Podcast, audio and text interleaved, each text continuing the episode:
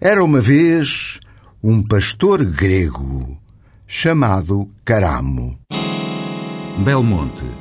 Os Três Pastores. Primeiro quadro. Caramo vivia na Grécia, claro, e a história dele passa-se muito antes de haver Portugal. É uma lenda que caminha de Oriente para o Ocidente, acompanhando o trilho do Sol.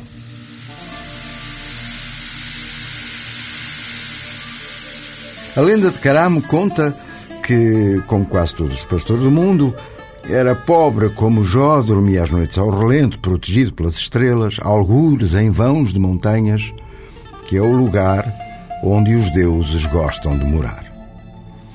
Certo dia, cansado de tanto penar, Caramo falava com os próprios botões. Eu bem quero construir uma casa. Mas onde? Onde? Qual o lugar da terra em que minhas ovelhas teriam sempre pasto? Fosse no rigor da invernia, fosse no pico do estio. Ó oh, deuses do Olimpo, só vós tendes respostas para mim. Já sei, vou a Delfos. Eu tenho de ir a Delfos. E foi. Belmonte. Os Três Pastores. Segundo quadro. Quando chegou a Delfos, o pobre Caramo trocou uma cabrinha por um oráculo.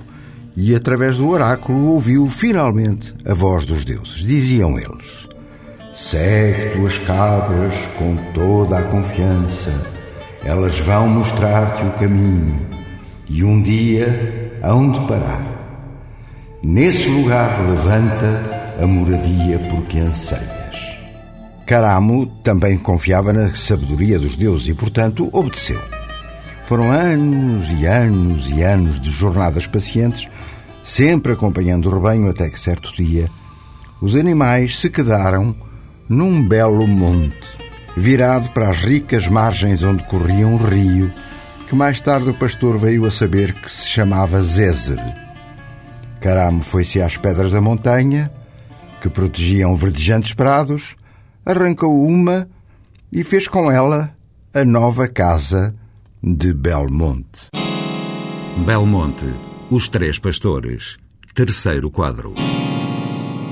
O segundo pastor de hoje não tem nome, deve ter-se perdido nas dobras do tempo. Porém, tinha ele uma coisa em comum com Caramo: vivia miseravelmente. Nos outeiros próximos do que viria a ser Belmonte, fustigado de dia e noite pela neve, quando era tempo de neve, e pelo uivo medonho dos lobos. Certa noite o pastor teve um sonho. Vozes que lhe diziam sem cessar: Vai a Belém, vai a Belém, que lá está o teu bem. Vai a Belém, que lá está o teu bem. Conta a lenda que o sonho, muito nítido, se repetiu três vezes. E conta também que no mundo dos pastores que sonham, quando o sonho se repete três vezes, é um sinal de verdade. Sendo assim, o miserável pastor pôs-se a caminho por esse mundo fora em direção a Belém. E quando chegou a Belém, surpresa, triste, não viu o que procurava. Descursoado e até arrependido, o pastor desabafou com um outro pastor que se encontrava perto. Vá lá um homem fiar sem avisos. Três noites a fio sonhei e nada. Belmonte, Os Três Pastores, quadro número 4. Foi então que o novo amigo, encontrado em Belém, lhe contou a própria história. Dizia ele que num sonho persistente havia uma cabrinha branca que teimava em não se deitar senão em cima de certa pedra. E as vozes diziam no sonho: quem conseguir levantar a pedra vai encontrar um tesouro. Assim fez ele muito ensimismado, mas crente. Foi junto à cabrinha, afastou-a delicadamente de cima da pedra, escavou, escavou, e lá estava o tesouro. Sabem o que era? Uma cabra e um cabrito, feitos de ouro maciço. Deu logo um pulo ao palácio que ficava perto e disse que queria falar com o rei.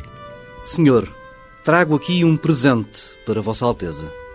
Quereis a cabra ou preferis o cabrito?